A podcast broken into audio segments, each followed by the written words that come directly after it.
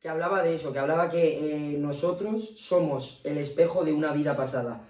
Y que cuando, por ejemplo, tenemos un déjà vu, es algo que en nuestra vida Un anterior, recuerdo. un recuerdo, es un recuerdo de nuestra vida anterior. Realmente es algo que no se puede saber y nunca lo vamos a saber. Yo personalmente creo que después de esta vida tiene que haber algo. En plan, tú no puedes pasar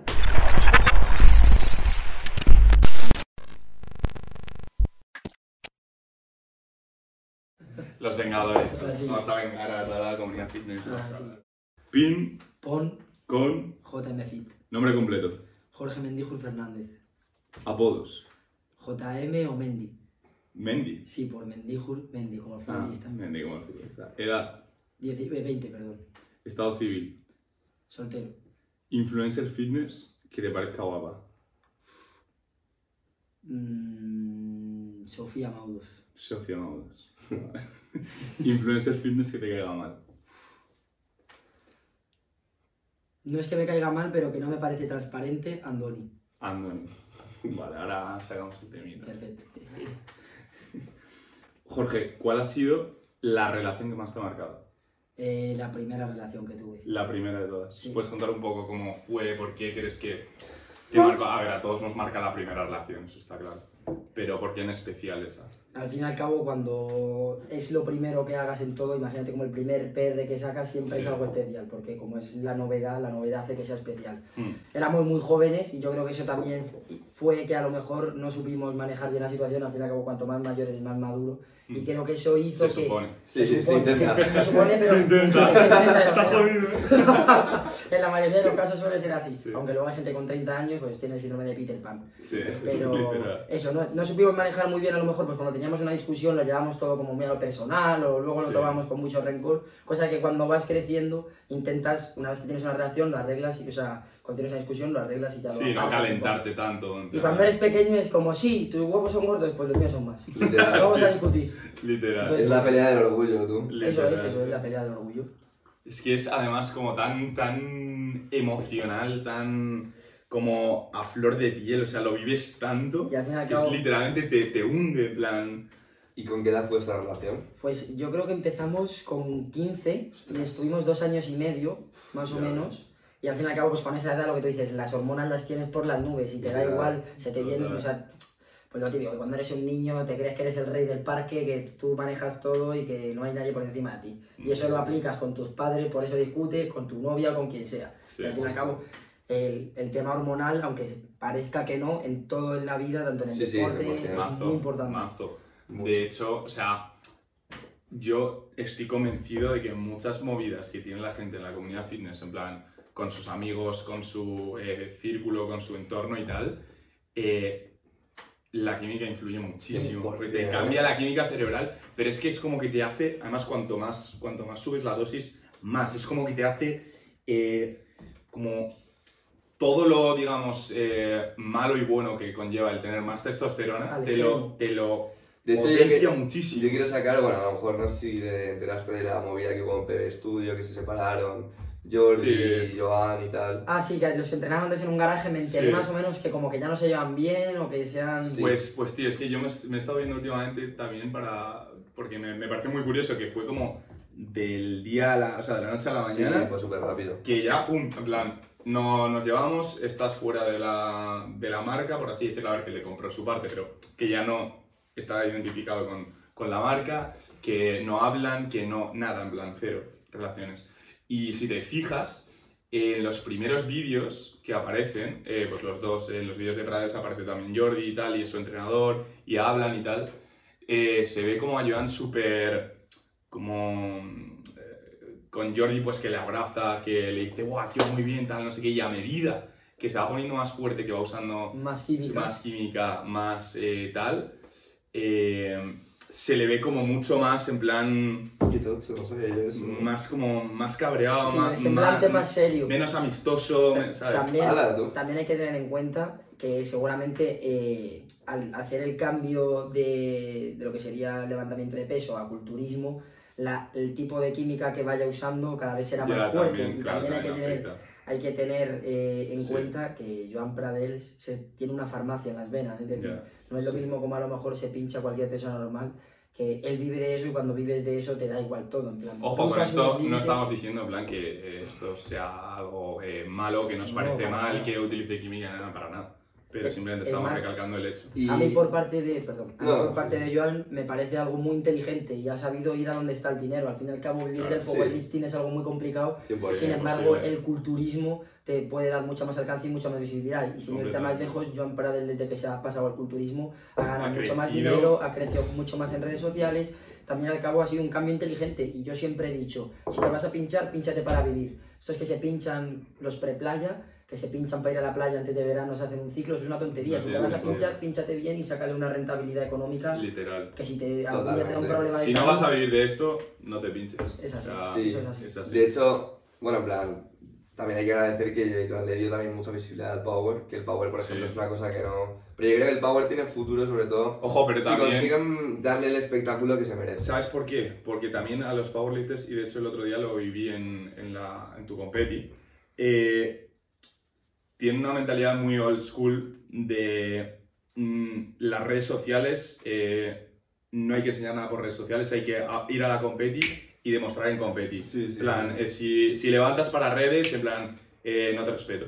No, y el problema ¿Sabes? también, y el problema también ahora del powerlifting es que se está manchando mucho con los- las generaciones que vienen que ahora lo están poniendo más o menos como de moda, gente con 15, 16 años que va a los gimnasios y se piensa que por levantar 200 kilos en peso muerto, por ejemplo, es el rey del gimnasio, te ocupan todos los discos. Soy ese. Eh, Y te quitado No, no, pero es eso, está haciendo mucho daño. Entonces también, o sea, es que es muy complicado. Y lo que tú Sí. dices, es una mentalidad como muy a lo, por ejemplo, por decirlo de alguna manera, muy Rooney Coleman, muy antiguo, muy Sí. voy, lo doy todo, me reviento y ya está. Y es lo que al Sí, fin y al cabo sí. lo, que, lo que dice él, que la visibilidad es algo muy importante. Claro, tiene que ser, bro, Peña como nosotros, que Peña como que tenga, no solo me identifico con soy powerlifter, ¿sabes? Sino en plan, eh, tengo esquizofrenia, eh, voy muy basado, soy entretenido y además hago power. Eso. Porque a la gente lo que le va a molar no es tanto el power, sino plan la persona que lo hace. Sí, justo. ¿sabes? A la hora de darle visibilidad.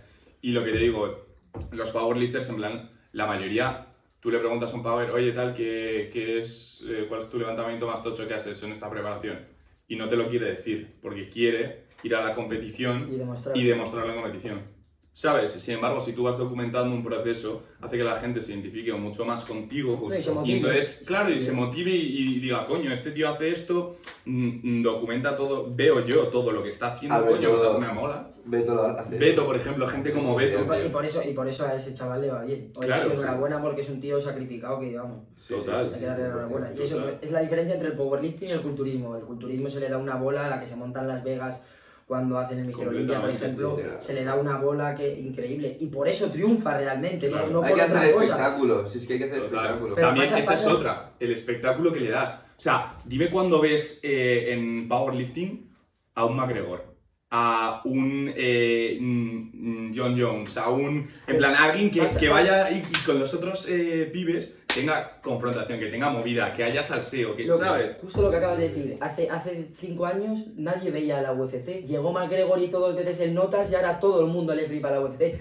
Ahí es a A lo que gente le quiero- mola el espectáculo. Eso es, igual. Pues pasa lo mismo con el fútbol o, o cualquier cosa. O como eh, donde estuviste el otro día, cuéntanos un poco de Eh, la... ah, lo de la Fama League, lo- pues lo mismo, una velada de, de boxeo de influencer pasa lo mismo, pues que se le ha dado mucha visibilidad, mucho juego, han llevado a gente que al fin y al cabo pues es picante, ¿sabes? Que le gusta Sí. mucho hacer en notas y eso es lo que llama. Y Es si hubieran que- estado ahí sentados en plan, ah, pues buena Sí. suerte, que gane mejor. No, en plan, que a la gente lo que le mole es en plan, te Eso va a es. destrozar la puta cabeza, venga, empieza. es que, tal, eh, pues, y por eso triunfan programas con perdón de mierda, como la Isla de las Tentaciones y Sí, cosas así. por la Eso movida. eh, la telebasura triunfa por eso, porque a la gente le gusta, pues, la tensión, llegar de trabajar, que haya tenido un día de mierda y ver como dos tolais en la tele por 3.000 euros se rompen la boca. Literal. Sí, sí, sí. A la gente lo que la- le mueve es el- la, la emoción, en plan, Sí. si tú eres capaz de generar la emoción, cualquiera, La, la tensión ¿Sabes? esa de mantenerte enganchado, con- Total. pasa lo mismo como con las series. Te mantienen enganchado porque no sabes lo que va a pasar en el siguiente capítulo. Eso es es, eso lo que te mantiene atrapado. Sí, Bueno, sí, y sí. hablando de la isla de las tentaciones y todos esos programas basura de mierda,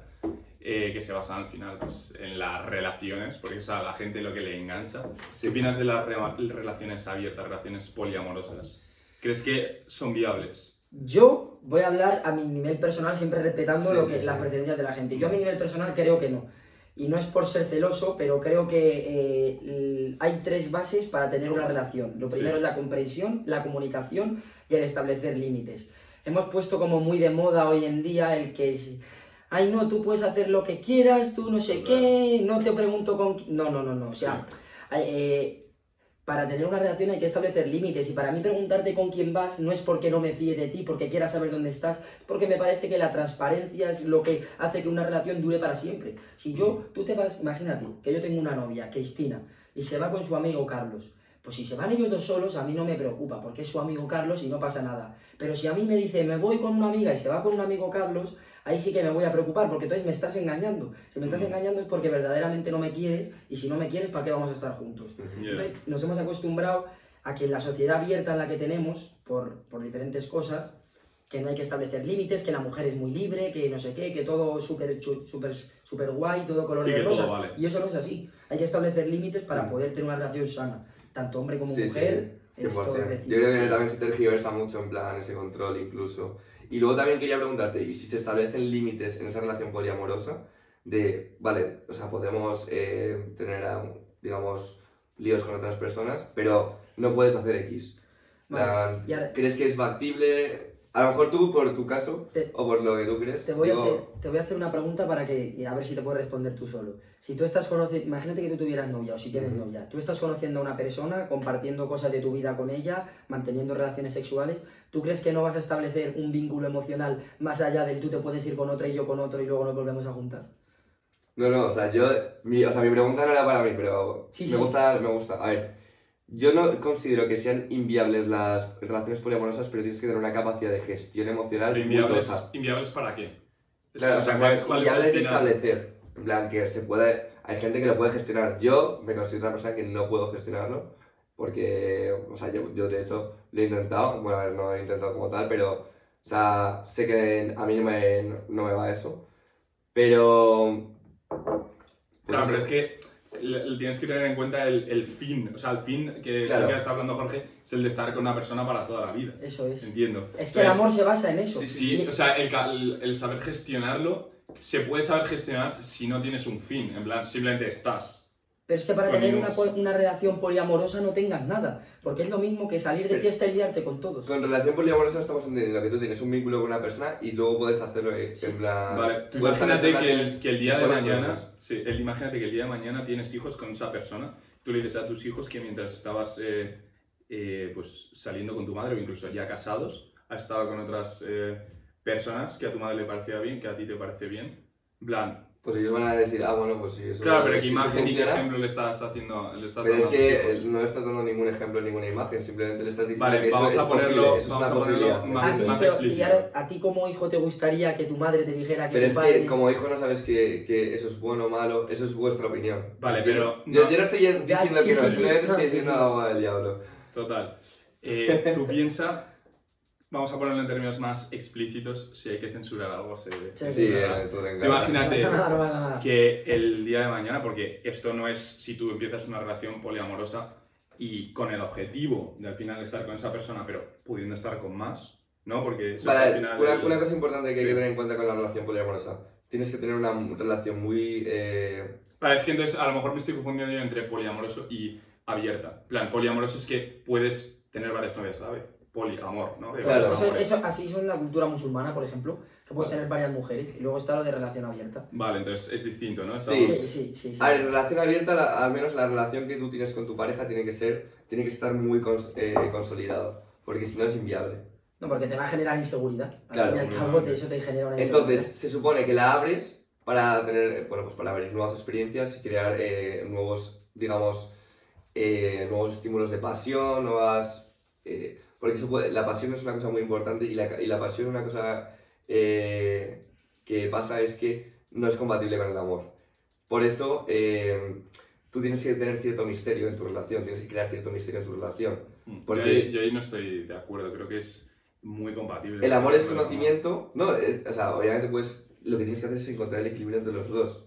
El amor es conocimiento y, la, y el deseo, la pasión es misterio, es curiosidad. ¿Tú Hombre, yo creo que cuando tú estás con una persona tienes que tener las dos de la mano, porque al fin y al Mm. cabo, eh, amar es un verbo, como indica, y es decidirte por alguien y estar con alguien todos los días a pesar de lo malo y de lo bueno, pero yo creo que también tiene que ir un poco acompañado de la pasión porque es lo que te mantiene al lado de esa persona. Totalmente, totalmente. Entonces no es, no es incompatible. No, no, pero me refiero a que no son cosas, o sea, no son cosas que puedan darse en el mismo momento como tal. o Sí, sea, yo lo entiendo, que en plan, lo que yo creo que, más o menos, para ver si te he entendido, Sí. lo que se quiere referir es que tú puedes amar a otra persona, pero apasionadamente estar con otra, ¿no? ¿O Más o menos. o- Ah, bueno, eh, no estaba, lo estaba llevando dentro de una misma relación Ah, y, bueno, y, pues de monogamia.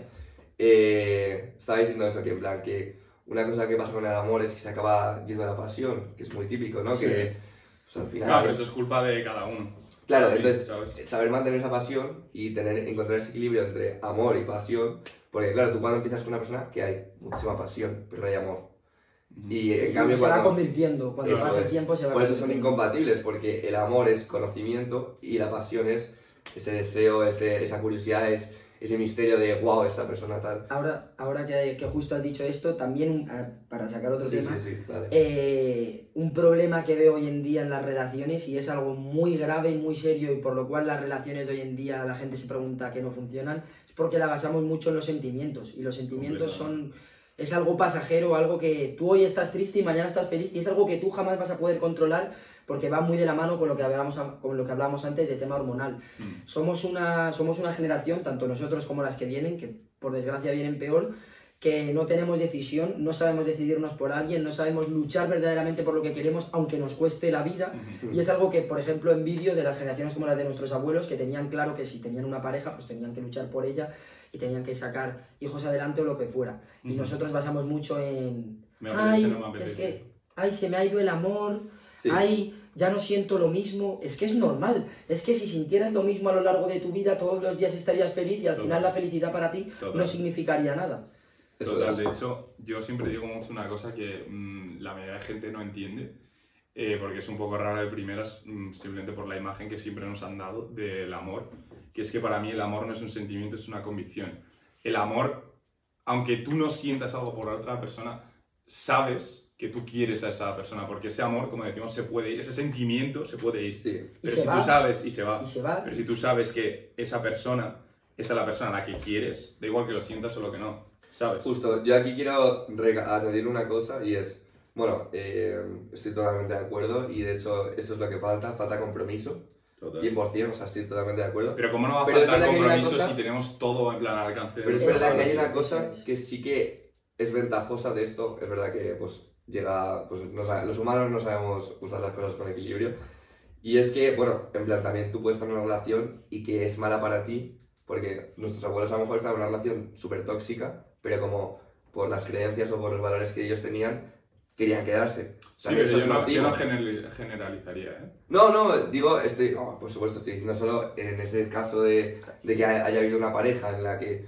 ha habido esa toxicidad, joder, ahí, ese, esa capacidad de decir, coño, en plan, aquí no estoy bien, me tengo que ir, joder, me Sí, parece... pero bueno, eso pasa hoy en día también. Hay muchísima gente que, que no es capaz de romper un vínculo con una También. persona que le hace mal. Totalmente. Y más hoy en día es más tontería que antes porque tienes la posibilidad de, por las redes sociales y, y por cómo está el mundo hoy en día a nivel digital, de conocer al doble de personas que antes. Al fin y al cabo, nuestros abuelos vivían en un pueblo, eran 50. Si mi abuelo le ponía los cuernos a mi abuela, todo iban a saber y seguramente le apedrearían en mitad de la plaza. o sea. ¿sabes lo que te quiero decir? Hoy en día mm, tienes la posibilidad de ponerle los cuernos a tu novia vía Instagram, vía lo que sea, y hay menos probabilidad de que se entere. Te acabas Sí. enterando porque el mundo es un pañuelo y se pilla antes a un mentiroso que a un cojo, Literal. Totalmente. pero...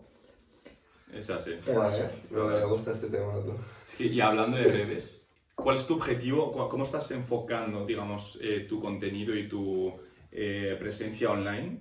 ¿Qué es lo que te gustaría conseguir? ¿Cuál es tu objetivo con las redes? Pues yo siempre he dicho algo y a mí es que no me importa la cantidad de seguidores que tenga, o sea, sigo siendo, vosotros que me conocéis desde antes de que mm, hubiera pegado más o menos el boom Sí. en Instagram, sigo siendo la misma persona Literal. y no lo hago por las visitas ni por ganar seguidores, simplemente quiero que la gente que me siga eh, se siente identificada con lo que subo, que me pueda escribir y yo la pueda ayudar, que podamos mantener una conversación que diga, joder, me ha ayudado su contenido. Sí, Mm, Mi objetivo que dijera, me gustaría vivir de redes, pues no me gustaría vivir de redes a nivel a lo mejor de como Lola Lolita y esta gente que están Sí, súper a grabar un vídeo, pero Sí. Mm. a lo mejor dar charlas por el mundo a la gente, explicando más o menos cómo controlar tus emociones, algo así, Sí. pues no me disgustaría. Pero mm, mi paso por redes sociales es eso, es enseñar a la gente que puedes pasar de estar mal a estar bien, Sí. enfocándote en ti, sabiendo que tú eres tu prioridad, Sí. que no hay nada ni ninguna persona en la vida que te vaya a atar, porque nada es para siempre. Tú puedes estar aquí hoy y ser mi mejor amigo y mañana tienes un accidente de coche y Total. aunque yo te siga queriendo como si estuvieras aquí, voy a tener que superarte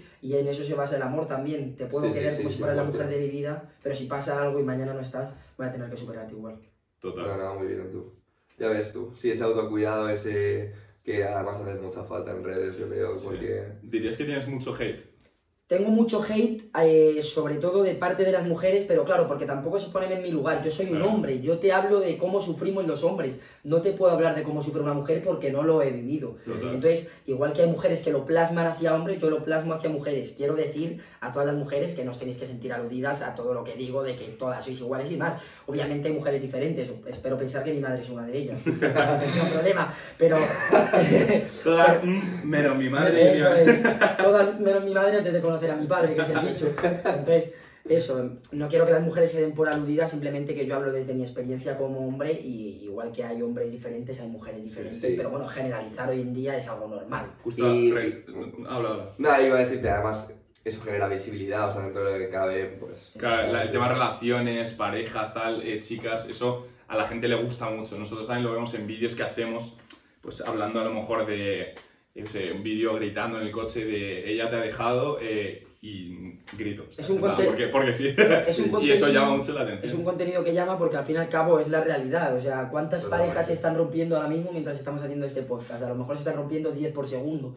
Es que es algo natural, es como si, pues lo mismo, como si hablas del dinero, a la gente le llama mucho el dinero y todo el mundo Sí. quiere tener dinero, entonces cuando ves a alguien hablando de dinero, te quedas porque tienes la esperanza de que tú al día- algún día vas a conseguir tener ese dinero, pues en el amor pasa lo mismo, al fin y al cabo... eh, Dinero, relaciones y salud, al final son las tres son, industrias son más las tres cosas porque es lo que engloba tu vida. Tu vida se basa en eso. Trabajas para tener dinero y cuando sales del trabajo ese dinero lo inviertes Para en la persona con la que quieres estar. Claro. Total. Y si no tienes salud no puedes tener ni dinero Ni ni, nada. Justo. ni relaciones. Así es. Se basa en eso. Y también creo que, que hoy en día, respecto a lo que estamos hablando, Ujú. hay muchísima gente que se muere por falta de ánimos, porque no somos capaces, muchas veces no nos damos cuenta que con unas simples palabras le puedes cambiar el día a, una persona. De hecho, os voy a dar un dato bastante triste y es que cada 40 segundos se suicida una persona. Así que, o sea, para que veáis lo jodida que está la sociedad. Plan, que cada 40 segundos una persona está quitando la Y vida. hay que decir, de no- ese porcentaje de personas, Mayoritariamente son hombres. Hemos, hemos, hemos creado algo que a mí me da mucha pena y me da mucha lástima y es que cuando un hombre llora se ve mal, se le ve como débil y es algo completamente normal. Como mujer, como hombre, como lo que tú te consideres, llorar es algo normal porque es, al fin y al cabo es como tu alma se desahoga y estás, estás como quitándote un peso. Y nos hemos acostumbrado a que cuando un hombre llora eh, lo categorizamos, o sea, lo, lo, categorizamos. lo categorizamos sí, o lo simbolizamos como hombre Sí. débil y para nada. Mm. La persona que Fíjate, llora es una ahí- persona fuerte. En eso estoy de acuerdo contigo, de que debería estar considerado todo algo más normal, pero no considero que nunca vaya a ser algo normal ni que se vaya a aceptar. Simplemente por un tema evolutivo. Si tú, o sea, a no ser, por ejemplo, que sea la pérdida de un ser querido, en plan, para mí, como hombre, no, no tienes que llorar a no ser que sea la pérdida de un ser querido. Pero porque te, te han impuesto eso, te han impuesto eso desde pequeño. Pero es que me lo han impuesto, sí, a nivel, Socialmente, a, a nivel socialmente, social, socialmente. completamente. A todos. Pero a mí me parece, a todos, pero a mí me parece con una buena razón. No, no me parece una razón de convención social de, venga, vamos a acordar entre todos que un hombre no llora. No, me parece que a nivel evolutivo, el hombre que lloraba se veía como un signo de debilidad, por lo tanto esa debilidad no iba a ser capaz de mantener vivo a esa tribu, a esa familia, a ese hijo. ¿Sabes? Que no estoy diciendo que me parezca bien, pero me parece una realidad. El problema, ¿Sabes? o sea, realmente, mira, por ejemplo, cuando una mujer te ve llorar, ya no te ve igual de atractivo. Eso es lo que Porque te, te está te viendo un hombre débil. Entonces, a- Pero no- a- a- esa mujer a lo mejor no es, ni siquiera es consciente de ello. es, es, es, es- Es es simplemente su, lo que hemos dicho, in- está instinto. impuesto socialmente desde hace muchos años. Yo es que no diría ni siquiera eh, eh, a nivel social eso, porque puede no ser Pero consciente evo- de ello. evolu- evolutivo no, porque por ejemplo tu madre es una mujer, ¿vale? Ujú. Y si te ve llorar se va a preocupar por ti. Pero es distinto, es mi madre. No, o sea, no estoy tía diciendo... O tu abuela, da igual, es una mujer, no tienes ese Yo estoy diciendo madre. mujer con la que, Sí, digamos, con puede haber cierto, relación, la cierta relación. amorosa. Vale, voy a estar en contra de vosotros un momento. Y es. Vale. Bueno, Jorge, Jorge está... eh, Sí, sea, sí. Es mi opinión, No, digamos. no, Sí, vale, sí, sí, pues sí. eso, vale, yo creo que es que, bueno, yo soy muy de equilibrios, ¿vale? Y totalmente de acuerdo. Yo a ti no te he visto llorar, ¿eh? Pero tanto, tanto un hombre como una mujer que lloran por cosas que dices, oye, tío. A ver, claro, es que depende. Es que también hay mucha gente Eso que le lo que- gusta mucho dar el cante por redes sociales subiendo una foto llorando. Por Claro, ejemplo, claro. yo en mi vida subiría una foto llorando. Llora para ti. Re- reconcíliate contigo mismo en tu cuarto, tú solo, Sí. nadie tiene que saber por qué estás mal. Y eso es algo que también se ha hecho muy de moda, lo de estoy mal, lo subo para que la gente me pregunte. ¿Qué pasa? Que eh, cuando lloras recibes atención. La atención es un refuerzo muy tocho. Entonces, mucha gente aprende a llorar. Aprende a llorar para, eh, para, que te- para tener ese- Ah, esa esa atención. atención. Entonces, ¿qué pasa? Que, por supuesto, eh, entiendo lo de las tribus, tiene todo el sentido a nivel evolutivo, pero un hombre si llora por una razón que tiene Lógica. Pero en plan, me han echado del trabajo, me pongo a llorar, no. En plan, a mí no me parece una A razón. ver, pero es que eso, eso ya es otra cosa. Porque eso ya es a nivel de cada persona. A lo mejor Claro. para ti que te echen el trabajo significa algo bueno porque lo vas a ver como No, no, una no, no algo posibilidad de bueno. progresar. No, no, no algo bueno, sino en plan, me han echado del trabajo, tengo mujer, hijo, casa. No, me- no, o sea, no puedo permitirme el, mm, ponerme a llorar. Si puedes permitírtelo y luego ponerte a, y echarle huevo. La cosa, la, la cosa es que llores y sepas que después de llorar tienes que ponerte Pero a entonces, ¿para qué lloras? Lloras porque te sale, porque es una Claro, emoción. vale, pues porque prefiero no hay que evitar la emoción, no, No, puedes evitar pero la emoción. puedes, la puedes transformar. Esa emoción, esa rabia, esa tristeza. Yo ahí tampoco la- estoy de acuerdo. En plan, la tú necesito tú transformar en el- algo bueno, en algo En el positivo. momento, en el momento, pues igual que a Las lo mejor un no deportista, a lo mejor un No, deportista. pero las puedes transformar. O sea, Eso es, eso es así. A lo mejor un deportista cuando le dan una medalla de oro llora por la ilusión y luego se va a trabajar. Y eso no significa que el Eso trabajo es. lo haya tirado por el suelo. Simplemente que en ese momento te sale pues lo Sí, mismo. yo no estoy diciendo que eh, esto sea, digamos, eh, lloras por haber ganado algo. eh, No, sí, pero cuando tal, echan del trabajo viene a ser lo mismo. Tú lloras por la emoción del momento, pero si instantáneamente después de terminar de llorar te pones a trabajar ¿Qué en es, lo que qué quieres. es una emoción? Al final es energía. Pues es energía que estás perdiendo. Y encima, una emoción, no hay emociones negativas, obviamente, No. pero una emoción, digamos, que te genera un estado de, a nivel de vibración más bajo que otro, me parece que eso es simplemente perder Ahí está el recursos. tema, que no estoy de acuerdo ahí. Perder- pierde recursos. Vale, es que. Tú cuando, cuando, estás, cuando vas a por un levantamiento y estás muy cabreado, te deja la novia, te, yo que sé, te han tocado los huevos un colega, el monitor de sala te ha dicho que te pongas la puta toalla y te ha tocado la polla. eh, y tienes esa rabia dentro, ¿cómo, ¿cómo levantas más el peso? ¿Cuando vas con esa puta rabia que quieres reventar la barra o cuando vas chill? Por supuesto, con la rabia. Pues entonces, esa energía, esa emoción la estás transformando en algo, en algo que te aporta. Es que el tema Ese es que tú estás, de- estás eh, diciendo que esa emoción de llorar luego va a crear un, una- No estoy diciendo que sea malo, no un estado, que sea un, estado de vulnerabilidad. Y yo no estoy de acuerdo de ahí. No. Hay- porque puedes llorar y luego Todos, la- todos somos vulnerables. O sea, Eso puedes está llorar y claro. luego saber lo que tienes lo que Eso es, eso es. Pero entonces, ¿para qué lloro? Es mi pregunta. Porque te sale solo, es Porque- algo que tú no puedes Pero, pero puedo controlar. Puedo controlarme. So- Mm. somos, somos diferentes de un perro. Pues si puedes de- controlarte, ¿por qué cuando se muere un familiar lloras? Es lo mismo. Claro, es lo mismo. Puedes, puedes controlarlo igual porque, Porque- es una emoción, es la misma emoción. Pero estás, no estás teniendo en cuenta. O sea, lo más poderoso que hay en esta vida son las relaciones entre personas. No la relación que tengo con mi Obviamente trabajo. la intensidad es mayor. O no la la relación que tengo con la es la verdad. intensidad del dolor es mayor, pero si tú puedes controlar tus emociones, las puedes controlar. el- Claro que las puedo Pero- controlar. Y, y no, no estoy diciendo si yo el día de mañana se muere mi mm, abuela y no lloro, no significa que sea peor persona.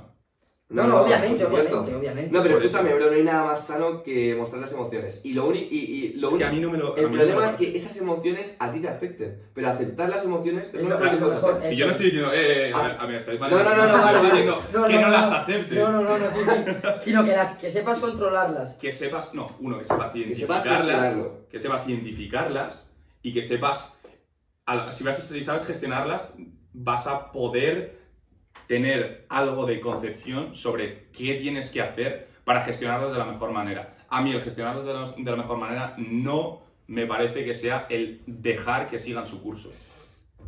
Es que no me lo parece. Eso, es- eso es cuando estás... Cuando, Es que- Eso, que como ahí- psicólogo ahí- te digo que ahí es- tiene- cuando estás muy contento, ahí- cuando estás muy Ahí contento... tiene una parte de razón, Porque, porque si tú dejas que tus emociones te lleven al final, cuando estás muy Totalmente. contento se te va la puta olla y eres capaz de hacer cualquier cosa. Y cuando estás triste, lo mismo. Por Entonces, algo se llama vuelvo emocional. más o menos a lo de las relaciones. Hay que establecer límites, tanto en las relaciones como todo en la vida. Las emociones con- también con un equilibrio, en plan, pero aceptas la emoción. Ahora mismo me siento triste, ahora mismo me siento cabreado y tengo todo el derecho de sentirme cabreado.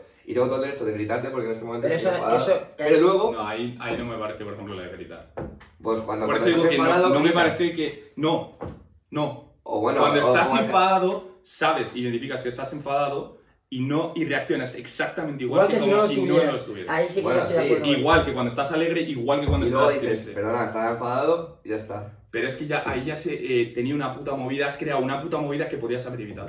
A ver, bueno, vale, tío, estoy hablando de que imagínate que estás Sí, enfadado. como, como gritar como Imagínate una que- forma de liberación, a lo mejor como tú te Claro. enfadas y vas al gimnasio. Imagínate lo que estoy entendido que hago un esa levantamiento, me cabreo, me cago en la puta. Bueno, he gritado, ya está. Claro, pero porque tú sabes gestionarlo, sabes que una buena gestión de tu rabia es eh, aplicarla a la hora de levantar una barra. Pero sabes perfectamente, y esto lo sabe todo el mundo, que una mala gestión de tu rabia y de tu enfado Puede- es gritarle a otra persona. Sí, 100%. Eso sí, estoy, sí. estoy de acuerdo, estoy de acuerdo. Entonces, lo que yo digo, estamos en esto de acuerdo. sí, estamos Sí, todos sí, de es acuerdo. Está- tienes que aceptar tus emociones, tienes que aprender a gestionar, y es una putísima movida, es súper difícil. No. Y cada uno tiene su lleva forma. años, y eso es algo que lleva años, años. años. Y tienes que aprender a gestionar tus emociones. Y no siempre vas a ser capaz. Y para mí, y en esto creo que es en lo que diferimos, tienes que ser capaz de actuar exactamente igual que como si no estuvieras sintiendo nada. ¿Por qué? Porque tus emociones no deben influir en lo que haces. Tú tienes que saber qué es lo que tienes que hacer. Y en el fondo, a mí me parece que todo el mundo sabe qué es lo correcto. A mí me lo parece que en el fondo final todo el es mundo lo saber sabe. qué valores tienes y comprometerte con ellos. Y entonces, Pero si estás cabreado, no grito. Si estoy triste, no lloro. Si Igual que- estoy alegre, no sonrío. ¿Me explico? No significa que sea malo hacer todo eso. Pues no te rías. No me parece, o sea, no significa que sea malo hacer todo eso. Pero lo que decimos, si te dejas llevar por el río de esas emociones, Vas a acabar mal. vas a acabar seguro, mal. seguro. Yo creo que te tienes que dejar llevar hasta el punto en el que sea correcto. Luego, luego obviamente, hay, hay gente que no sabe gestionar eso. Y de hecho, eso es un problema. La gestión emocional es, es una cosa súper típica y que a la gente le falta, una esa gestión emocional. Totalmente. Pero, Pero por un lado y por otro. Plan, No, no. considero que hay que saber y aceptar las emociones, eh, saber que ahora mismo estoy triste, no pasa nada, y yo actúo en base a lo que yo quiero. Igual ¿sabes? que cuando estás triste vas a trabajar porque sabes que tienes que ir. Sí, pues sí, lo mismo. 100%. pero, pero hay gente que no. ¿Sabes? Claro, ese, es mi puto problema. Y por eso, bueno, es un trastorno. Eso, eso, eso, Ahí, eso- eso- En plan, trastorno de eh, estoy triste, estoy deprimido, no puedo ir a trabajar. No, en plan. No, hombre, eso, eso es un. Vas pero a ahí, trabajar ahí ya es un tema, como dice él, que eso ya tiene que ponerse en manos de un profesional porque son, es, sea, deja eh, de ser normal. Cuando tú cruzas esa línea, deja de ser Es un normal. problema para la persona y no, tampoco tienes la culpa de no saber gestionar las Eso, cosas. eso lo puedes hacer con 6 años, de que te encuentres en la mierda y no vayas al colegio porque. Porque Pero es con un 6 niño. años, porque no Es sabes contra tus emociones, no tienes experiencia en la vida. Pero O sea, hay gente que no tiene las herramientas y ya está. Hay Bueno, gente... con- pero que con 30 años no sepas que estando triste tienes que ir a trabajar, o sea, durante 30 años habrás estado triste más veces y seguramente eh, hayas seguido tu vida adelante, por eso has llegado a tener 30 años, o sea, no supone que si estás triste tengas que dejar de ir a trabajar. También os digo, no, no todo es igual. En plan, si a lo mejor tienes 30 años y te muere tu pareja, Te estoy hablando de gente que está triste porque, eh, yo Es que sé, ahí es porque a ha perdido el. Madrid un partido de es la intensidad Quiero en plan. claro, que hay, es- hay que- Oye, oye. que hay gente que no tiene Eso sí termómetro. que no lo entiendo ahora, en plan, gente que mm, llora o mm, se alegra, en plan, por un equipo de fútbol que ni siquiera, ni siquiera sabe que existes, en plan, no me entra en la cabeza. es, Es que eso es algo muy relativo es también. un sentimiento de grupo. Eso es sentimiento- Ya, pero- sí, pero- es sí. súper potente. Pero ya, pero no me entra en la cabeza, bro, como alguien Bueno. puede literalmente Eso- su día mejorar o empeorar simplemente porque el Madrid gane o pierda, Eso plan, no se lo podrías preguntar a un ultra de un equipo, seguramente te daría una respuesta increíble. No- yo no tengo ni No lo creo. Cuando invitemos, a alguien- cuando invitemos a algún fanático de algún- un ultra, tú tendrías que Eh, hacer eso- a un, eso- eso un estaría ultra, muy- un nazi o algo así. Estaría- Eso estaría muy bien para que respondiera a esta pregunta, seguramente os daría una pregunta de O puta. sea, una respuesta muy buena. Sería una sí, respuesta sí, muy sí. buena. Nah, yo, yo, yo en verdad sí que sé que por qué pueden suceder esas cosas. No, no, sí, pero- yo, yo también lo sé, pero no lo entiendo. Ah, yo sí que lo entiendo.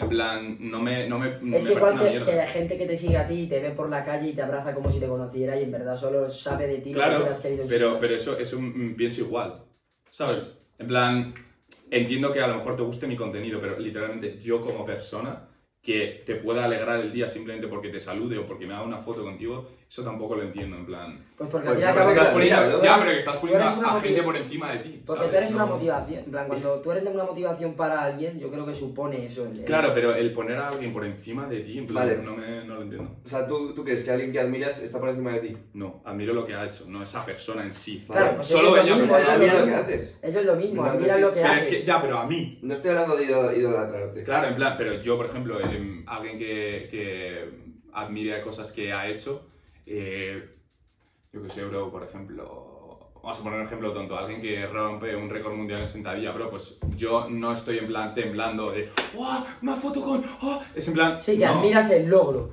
Vale, pero... Y respeto a esa persona, pero no está por encima de mí, ¿sabes? Eso, No, 100% no está Claro, no, pero a eso me refiero, pero que la gente que a ti o a nosotros nos puede parar, no, o sea, nos está poniendo por encima. Bueno, a lo mejor admira lo que haces en redes Claro. sociales o lo ve como una vía de escape. No, No que te estoy admire diciendo, como- estoy diciendo todo el mundo, ¿eh? Ya, ya, sí, sí. Pero, bro, algunas literalmente, personas sí que... a mí, a mí hay gente que me ha, me ha pedido una foto temblando, en plan, que no le salían las palabras. Y en plan, bro, Pues o porque sea, da vergüenza, bro. soy- Ya, pero esa vergüenza, ¿por qué es? Porque te tiene aquí. Eso sí, es No te da vergüenza Eso- alguien eso- que no te- está no ahí, te- ¿sabes? No te da vergüenza, pero bueno, eso y pasa lo mismo. Es respeto también, en plan de, joder, plan... Que sí, pero el... No, y porque al fin y al cabo pedirle una foto a alguien que no conoces también tiene que ser imponente porque no sabes cómo va a reaccionar. Vale, Pero pero tú mira yo, ves- tú mira ves- yo con Andoni. lo, tu- lo tuyo no, no, no fue ni nervio ni vergüenza, fue ser gilipollas. sin vergüenza. Bueno, Que le dije a Andoni, pues sí, bueno, le dije, Andoni, ¿qué pasa tú? Que somos los del coche. no, no, Soy el no. del coche, ¿no? Sí, fue, llega este, se acerca a Andoni, yo no estaba, ¿eh? yo estaba en otro lado, Eh, y se acerca este a Andoni, hey Andoni, ¿qué pasa, bro? Tal, soy el del coche, y Andoni así, bro. Eh, no sé, bro. Ese día, no, no me ese, cato. ese día había empezado ciclo, seguro. Ramón o Andoni. y dice, este, sí, bro, el de los niños gritando, y Andoni así, en plan, No te pillo, bro. no, bro, no te pillo.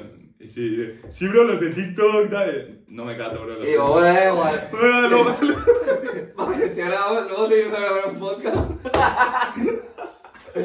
y de sí, bro. Bueno, y relacionado con lo que estábamos hablando antes, en plan de. con la muerte de un ser querido, de un familiar, tal. ¿Tú crees que hay algo después de esta vida? ¿Tú crees que la muerte es el final? En plan, estás aquí, mueres y ya? ¿O crees que hay algo?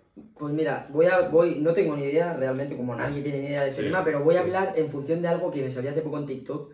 Dentro de toda la mierda que hay en TikTok, me salen chinos pelando mandarinas y cosas así. me salió un vídeo interesante que hablaba de eso, que hablaba que eh, nosotros somos el espejo de una vida pasada. Y que cuando, por ejemplo, tenemos un déjà vu, es algo que en nuestra vida Un anterior, recuerdo. un recuerdo, es un recuerdo de nuestra vida anterior. Realmente es algo que no se puede saber y nunca lo vamos a saber. Yo personalmente creo que después de esta vida tiene que haber algo. En plan, tú no puedes pasar y de repente se acaba y ya está. Llámalo energía, como dice la que se vecina. Llámalo Dios, llámalo energía. Agnóstico. O sea, agnóstico. Yo soy agnóstico, sí.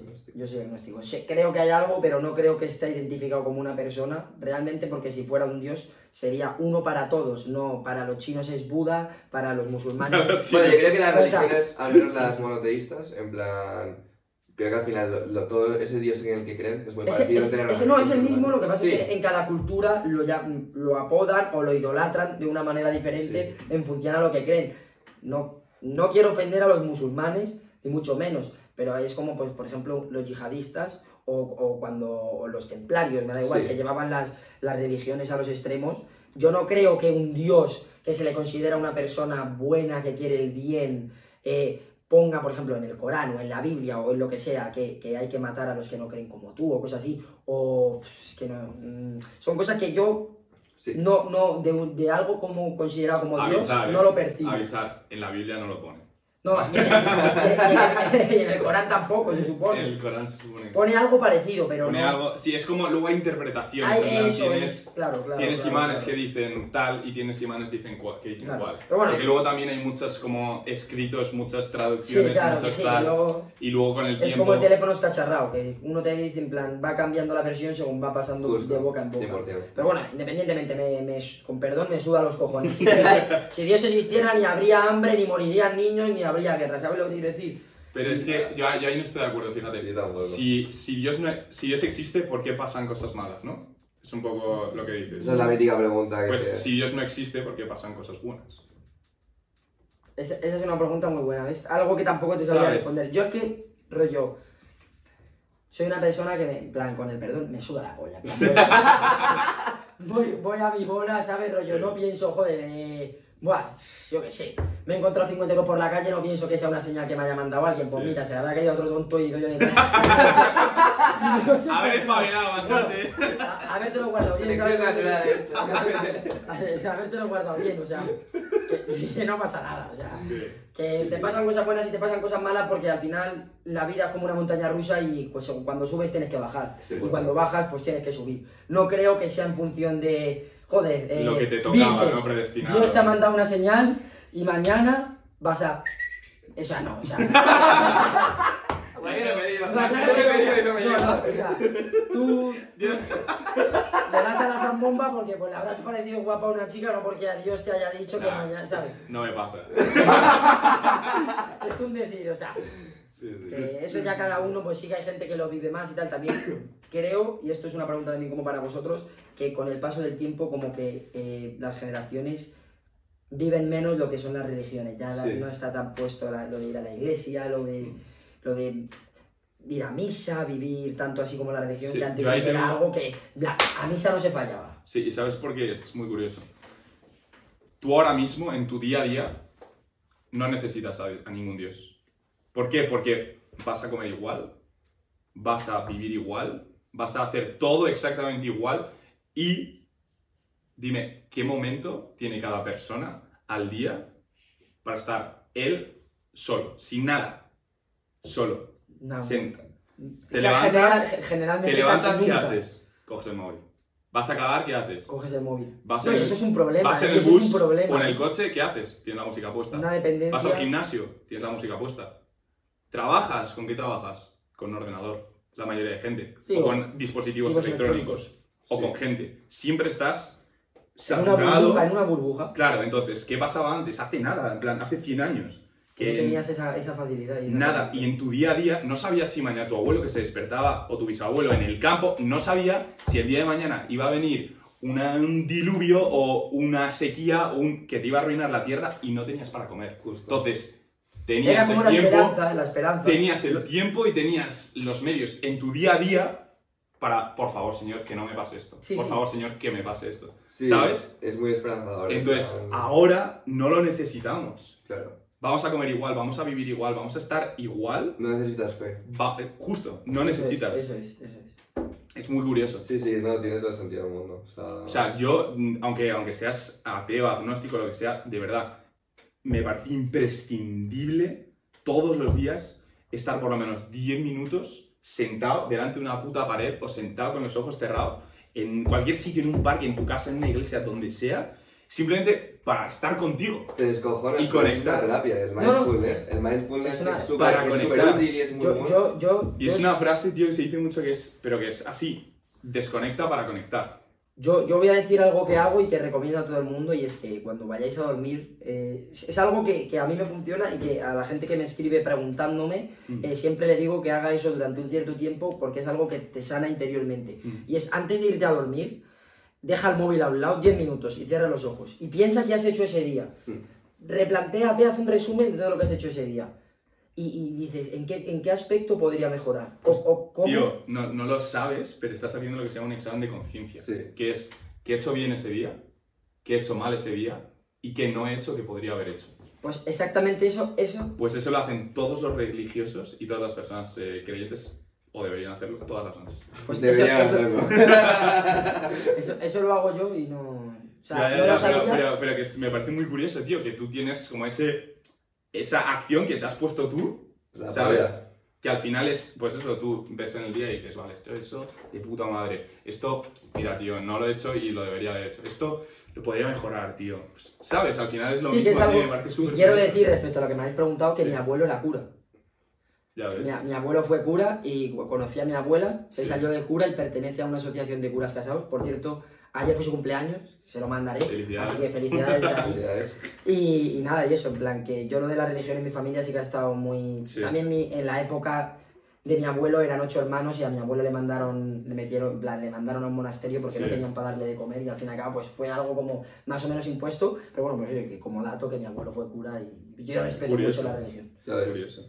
No, y además tiene los valores, muchos valores de la religión son muy buenos. O sea, ese examen de conciencia que, que haces tú, joder, es algo que. Es la polla, bro, y es algo de lo que hablábamos, tío. Es como, seguro que es prácticamente tu único momento del día. En el que eres, soy capaz de estar conmigo mismo y es algo que, que viene muy bien. Y, ojo, no es nada fácil, ¿eh? No es nada fácil. No es nada fácil, porque aunque sea, somos unos putos drogadictos de esta mierda. Sí, sí, eso es, una, eso es una mierda. O sea, tenéis que tener en cuenta que muchas veces que priorizamos que está, a mí es lo que me toca los cojones, estar con una persona y estar hablando y que coja el móvil. Es como, pero serás hijo de la gran puta, que estoy contigo, deja el móvil. Será que el móvil se te va a coger las patas y se va a ir del bolsillo. Indicador número uno De- de si estás eh, con una chica en no una te importa una mierda. y literalmente no le No, gusta. no, y es, y es, y es una pena, o sea. Y luego, otra cosa respecto al móvil, de que tú estás hablando con una piba, tal, sí, tal, mi amor, bebé, tal, no sé qué, cada 8 horas te contesta. Y luego estás con ella en persona y coge el móvil cada 10 segundos. Y, Literal, es como... y eso es como, está hablando con otro, eh, es la teoría 1, está hablando con otros dos, la teoría 2, o está hablando con todo lo que le habla, la teoría 3. Queríate, No me importas, no me importas. Buah. Y relacionado con eso, eh, iba a decir, hace cuatro, bueno, no me acuerdo, hace una semana o algo así, estuve tres, cuatro días sin móvil porque eh, me lo robaron. Y... mm, Pues sí que se fue con patas. ¿Eh? Al final, la Se robó el solo. Estaba hasta la polla de trabajar todo el rato y no me dejaba dormir. Y, y tío, o sea, Una locura. es que, pero, o sea, yo iba por la calle, no tenía música, no tenía móvil, no- Estás más atento, Te prometo que percibes todo más. A mí me ha pasado. tío, conectaba y me venían incluso olores nuevos que no había percibido, en plan, andando por la misma calle en la que vivo, que paso todos los días, olores distintos, sensaciones distintas, incluso sensaciones de recuerdos de cuando era pequeño. Parece una gilipollez, pero esto es literalmente el segundo día. ¿Por qué? Porque no tenía nada. No tienes ¿Sabes? estímulos, te estimula mucho más todo. Literal. A mí me pasó como anécdota eh, respecto a lo del móvil, que un día me senté en el váter, se me, quedó, se me cayó el móvil dentro, y claro, como loco buscando el móvil por casa un día entero y al final pues no lo encontré. Y un día llego al, al- de estoy en casa y escucho en plan en- que, que sale como ruido del váter. Y nada, fui a ver y ya estaba. Quiero Es más, me acuerdo que era un, un BQ Aquaris de estos, Pues fíjate mira, si hace años. Pues fíjate si era Aquarius. O sea, era resistente al agua, ¿no? Era No, Aquarius. no, no, no, no, no. O sea, era resistente al agua, pero o sea, estaba el móvil muerto. Cuando lo sacamos ya, pues imagínate toda la mierda que le haya caído. Literalmente. Literalmente, ya estaba el móvil. Bueno, y Jorge, dinos, ¿quién, quién te inspira? ¿Qué te inspira? Yo creo que como inspiración, no como inspiración, pero que admire como, como su man, no, sé, no sabría explicarte, como admiración a mi abuelo. Plan, ha sido una persona que ha sacado una familia adelante él solo, porque pues, por problemas de mi abuela solo ha sido mi abuelo el que ha trabajado, y ha sacado al fin y al cabo una familia de cuatro hermanas, yo tuve una tía que le dio un ictus, y al fin y al cabo son cosas en, en la vida que ya no, como padre, te tienen que marcar, Mm. y aún así lo que hablamos de las emociones, que a tu hija le dio un ictus y tú seguir sacando adelante una familia, es algo que para mí, eh, más allá que los superhéroes en las películas salvan a la gente, para mí eso es verdaderamente ser un superhéroe como mi abuelo, como seguramente muchísima gente que nos esté viendo tenga algún familiar que haya tenido que pasar por adversidades y aún así haya salido adelante sin importar lo que haya sentido en el momento, sin importar eh, las cosas ajenas que hayan sucedido en la Sí. vida, ha, ha dependido de él salir adelante y en eso creo que es algo que tengo que agradecer a mi abuelo que, que- que ha sabido gestionar eso y pues seguramente gracias a él yo estoy aquí porque si no pues otro gallo hubiera cantado. Ya. Pero es- esa es mi admiración, ser una persona como mi abuelo, que ha sido buen padre, ha sido buen marido y, y sobre todo ha sido pues buen abuelo para mí, para mis primos y para toda la familia. Es alguien que es muy querido, como si fuera un patriarca de los gitanos, Sí. porque al fin y al cabo pues, ha sido el que ha sacado, por decirlo de alguna manera, la familia adelante. Ya y eso es algo que, que, joder, un aplauso a todos los padres que sacan las familias adelante, que al fin y al cabo, volviendo al tema, la mayoría de las veces son los padres los que sacan las familias adelante, Sí. a nivel laboral. No siempre, No siempre. pero eso sí. muchas veces es así. Sí, sí, sí. Qué importante es tener una figura paterna mm, fuerte y que te enseñe el, el camino. Mm. Y en tu caso, tu abuelo, En mi caso sí, mi abuelo. por ejemplo, porque para mí un problema que sí que a mí me ha pasado y me pasa y, y a mucha gente también, que antes había como un camino establecido, ¿sabes?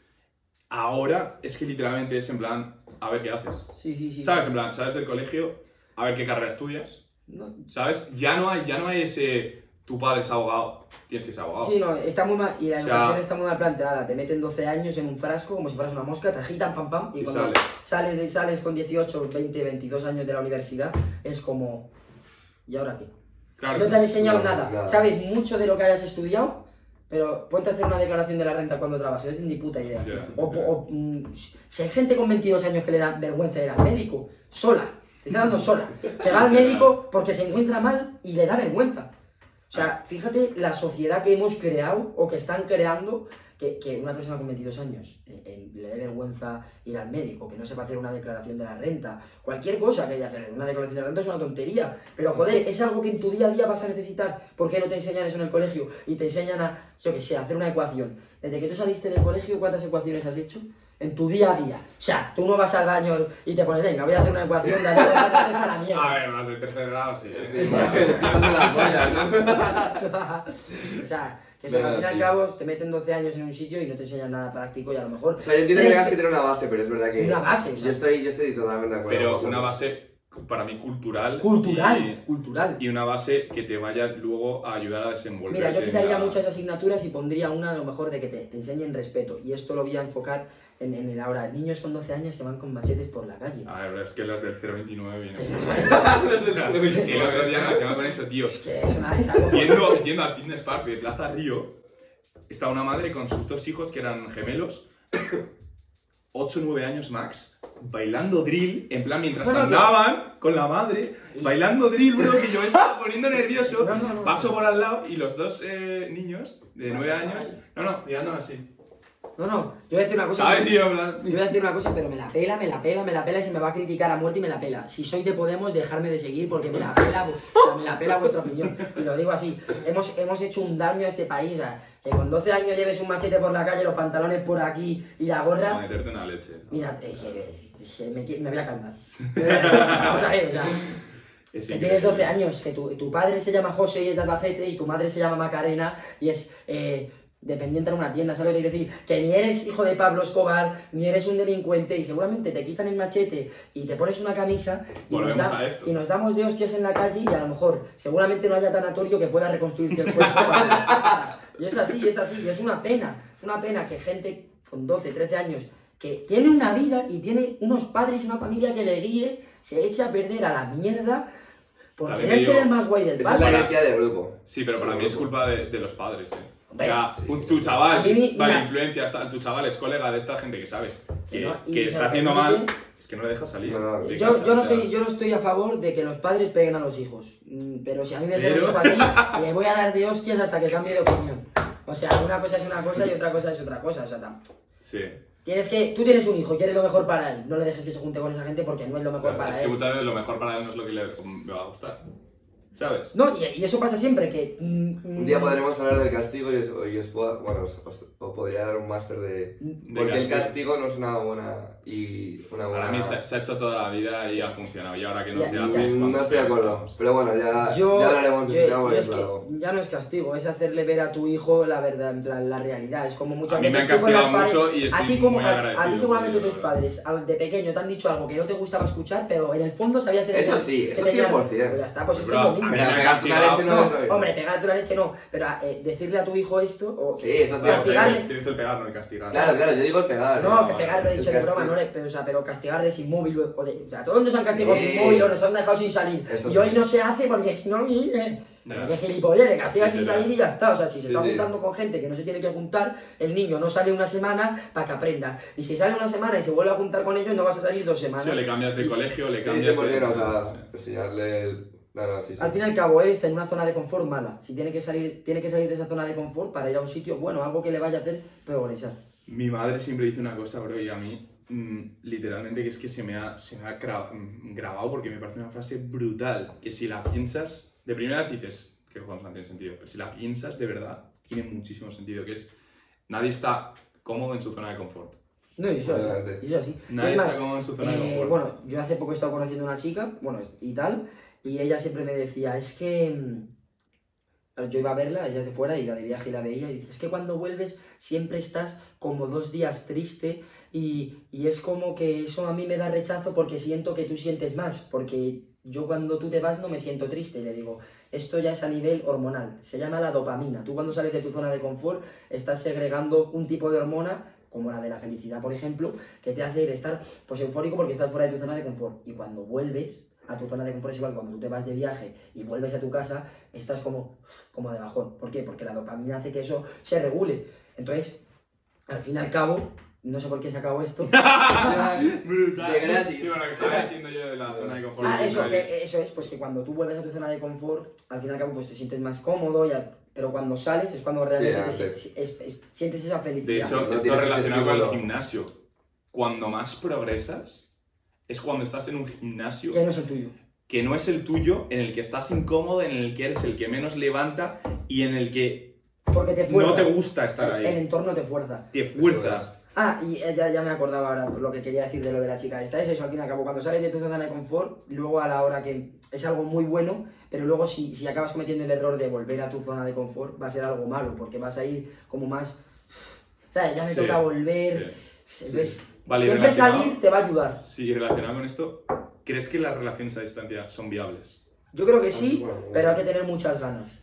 Y creo que en las relaciones a distancia hay que tener el doble de transparencia. Hay que Si en una relación normal hay que tener 5, en una relación a distancia hay que tener 10. O sea, ¿crees Porque que es aquí- viable pero que es más Es difícil, complicado. ¿no? Hay que tener mucho compromiso. Va- hay que tener tener- mucho compromiso, hay que tener muchas ganas, hay que, hay que saber cómo tratar a la persona, porque al fin y al cabo está a 500 kilómetros, no es lo mismo que tú y yo discutamos y yo viva 10 minutos y me acerque a tu casa y te diga, oye, vamos a hablar, que, que vivas a 500 kilómetros, entonces creo que hay que tener una transparencia ultra mega transparente, o sea, que si me habla una piba, no te diga que me ha hablado, te mande la captura para que veas lo que me ha dicho. Contéstale tú, ¿va? No, pero, pero rollo, como ejemplo, creo que es algo porque al fin y al cabo a distancia, tú no sabes si la otra persona al otro lado está conociendo Claro. a otra persona que esté más cerca de su casa. Yo sé que personalmente no podría.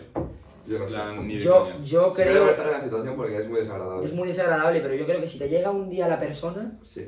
no vas a saber decir que no. Yo, yo diría que no.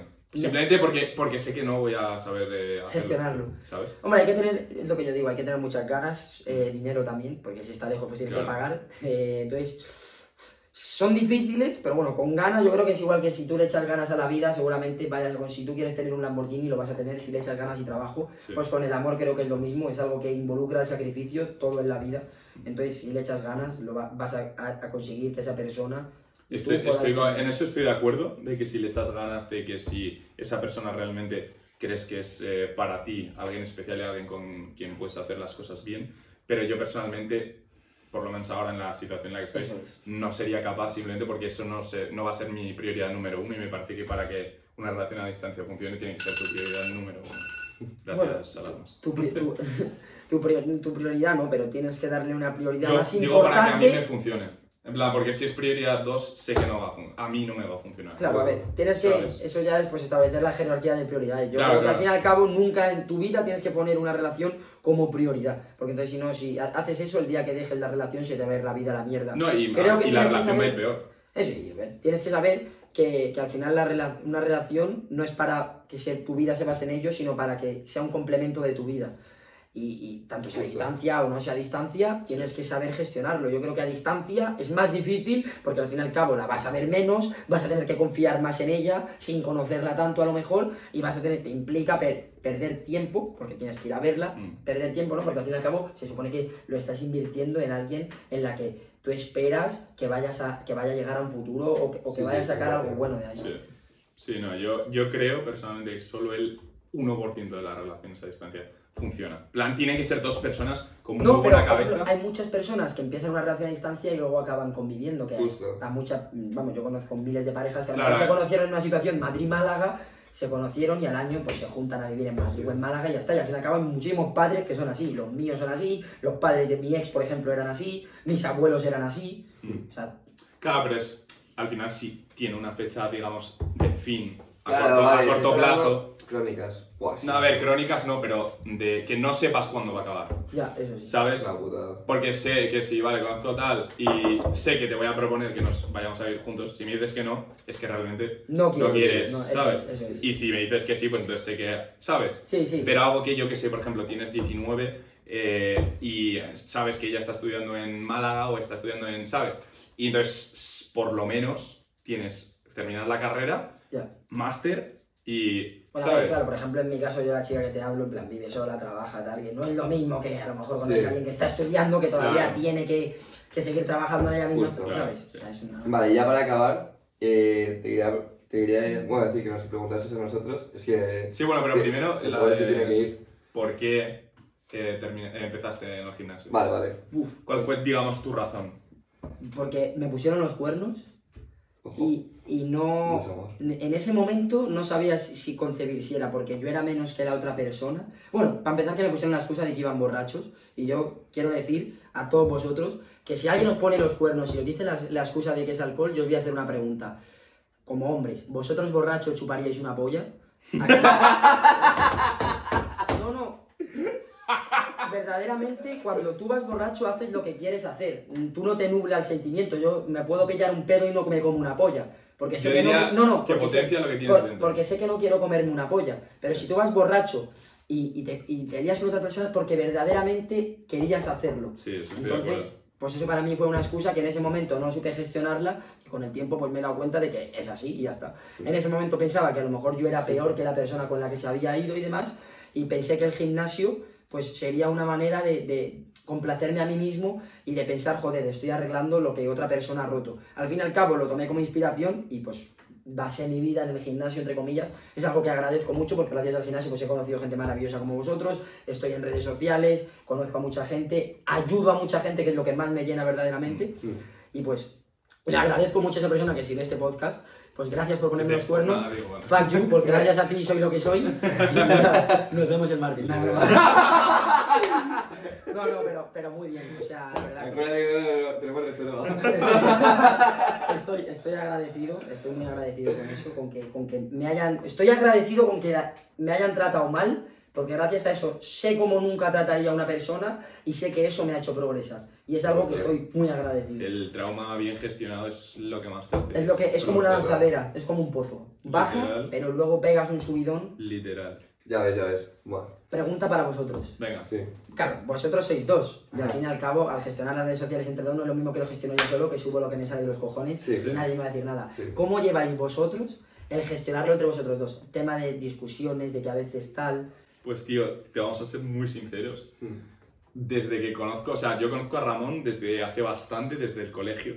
Pero en el colegio nunca nos llevábamos y tal. Y hace, no sé, 2019 puede ser que coincidísemos. Sí, creo que fue por ahí. Y descubrimos pues eso, que vivíamos cerca, tal. Empezamos a llevar, desde que, digamos, empezamos a llevarnos 2019, cero discusiones hemos tenido. En plan, cero.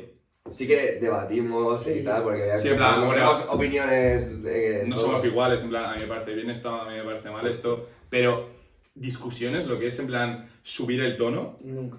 cero. Cero, o sea, en eso somos súper compatibles y, y lo llevamos muy bien, yo diría que lo llevamos muy bien. Además, De hecho, tenemos tareas cada uno y tal, en plan... y lo No, Así que lo gestionáis. Obviamente, si hay algo que a lo mejor, mm, digo, tú a lo mejor aquí te has cebado o tal, el otro lo ve y dice, ah, coño, es verdad. Sí, Porque ya a veces subido alguna historia y me dice, tú, pero bueno, la que aquí esto, y yo digo, ah, coño, no me había dado cuenta. Claro. Igual, ¿sabes? Sí, al fin y al cabo tienes también dos ojos más, que eso ayuda. Sí. Siempre dos que guardan. completamente, completamente. O sea, lo bueno de ser uno, digamos, es que todo es tuyo, entonces todo lo controlas tú. Pero lo bueno de ser dos es que lo mismo es controlado por dos. Por lo tanto, hay el doble de ideas, el doble, el doble de El acción que doble puedes de tomar, el doble de todo. Es verdad que siendo dos te puede pasar que uno se relaje, otro tal, Claro. pero lo bueno es que nosotros somos bastante comprometidos y nos espabilamos el uno al otro y tal. Sí, Y y, y somos muy transparentes en plan de, eh, por ejemplo, ya la semana pasada tuve bastante caos y en plan no pude rendir igual. Pues se lo he dicho. Sí, ¿sabes? No pasa Y él me dice, no, no pasa nada, vamos a meterle caña tal. O yo que sé, alguna vez que eh, no he sabido gestionar bien algo, de pues yo que sé, tema asesorías o tema lo que sea, ¿sabes? Eh, se lo digo y me dice, pues bro, yo creo que esto tal o esto no puedes hacer así o mira, prueba, ¿sabes? En plan, Sí, la importancia de la comprensión, lo que hablamos Sí, antes. total, comunicación, total, sí, sí, que, 100%. que si tú estás solo... eh, Te toca lidiar tú solo con, lo que, con los dramas. Claro, y no, y no ves todo igual. Es como, por ejemplo, nosotros siempre decimos esto, tío. O sea, todo el mundo debería tener un entrenador. No, no porque tú no sepas, Sino porque sino porque tienes a otra persona. Tú no eres eh, completamente objetivo contigo, ni con tu entrenamiento. Tienes a otra persona que te está diciendo, no hagas esto, haz esto, no vayas por aquí, ve por aquí, mira, bro, yo creo en que eso, estás- en eso estoy de acuerdo. ¿Sabes? En eso Sí. estoy de acuerdo. Y, y me parece algo tochísimo, pues esto es igual, tío. Tienes un, un negocio, pues me parece que todo el mundo tiene que tener por lo menos un... Una- No digo un socio, sino Sí, alguien, que te haga te- una crítica constructiva. Eso es. Sí, 100%. Sí. Y, o sea, es verdad que es movida porque, joder, al final es una relación también y eso también hay que tenerlo muy claro, en plan, esto es- somos socios cuando trabajamos y somos amigos cuando... Fuera. Sí, pero primero somos amigos. Sí. ¿Sabes? Luego somos. O sea, nunca vamos a dejar que, digamos, Flex se ponga en, en, en medio de O sea, la justo. relación, Sí, sí, ¿sabes? sí. Flex se puede joder, pero no, Sí, pero no la amistad ser- va a seguir siendo... siendo Eso es. Eso es. Así que, respondiendo a tu pregunta, lo gestionamos de puta madre. Me encanta escuchar eso. Ya, ya más o menos me lo podía imaginar, Sí. porque conozco, pero pues digo, para que también la gente un poco más allá sepa verdaderamente. Sí, sí, sí. Bueno, y ahora, lo mejor de todo el podcast. Chiste. Voy a contar dos chistes, son una mierda de Si chistes. no A ver. reímos, bofetada A país. Son, una, son una, una mierda de chistes malísimos. Vale. ¿Sabéis por qué los buceadores se tiran de espaldas al agua? Porque si se tiran hacia adelante caen para el barco.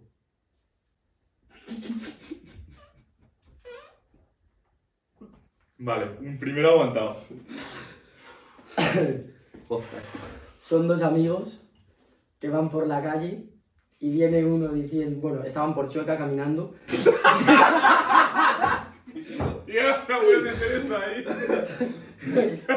y viene uno corriendo y le dice al otro, he visto a Lucifer, he visto a Lucifer. Y le dice, ¿a quién? Dice, a Lucía de noche y a Fernando de día.